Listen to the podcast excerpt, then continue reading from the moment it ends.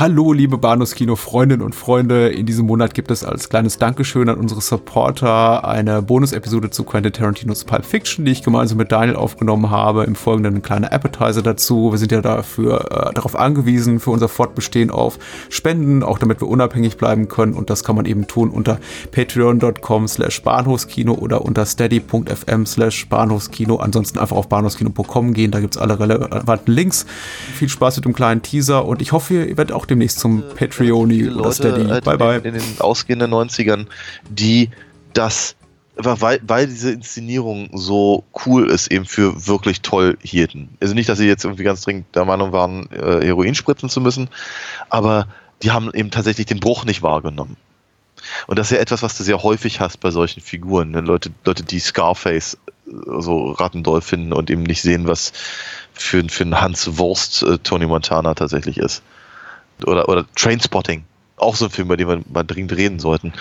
Ich, glaub, ich glaube, das, das, das sind dann mal so diese Momente, in denen dann äh, die Jugendschützer Sorgen machen, äh, sich Sorgen machen, dass das zu Nachahmern führen könnte, weil es ja glorifiziert wird. Vielleicht sollten wir darüber äh, zumindest noch kurz sprechen. Der Film hat ja durchaus eine kleine Kontroverse hinter sich hergezogen. Ich glaube nicht, dass man jetzt Pulp Fiction als äh, Skandalfilm titulieren könnte. Er lief ja auch in Cannes. Äh, Cannes ist normalerweise immer ein populäres Pflaster, auch für Skandalfilme, aber in dem Fall gab es wohl die eine oder andere kritische, kritische Stimme, die gesagt hat, naja, wieso, wie, wie, wieso geben sie so einem Film die goldene Palme, der Gewalt und Drogenkonsum glorifiziert?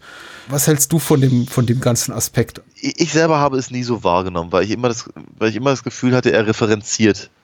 Er mhm. referenziert eine Wahrnehmung von, von, von Kultur und in dem Fall halt äh, B-Movies, äh, Exploitation, äh, Blaxploitation ist natürlich auch. Er rekurriert im Prinzip auf eine, auf eine, auf eine Zeit, die halt so auch in den 90ern nicht mehr, nicht mehr, nicht mehr bestand, auch nicht im Kino und bringt sie damit dann dann zurück. Daraus zieht er halt eine gewisse Coolness und eine, eine, durchaus einen gewissen Humor.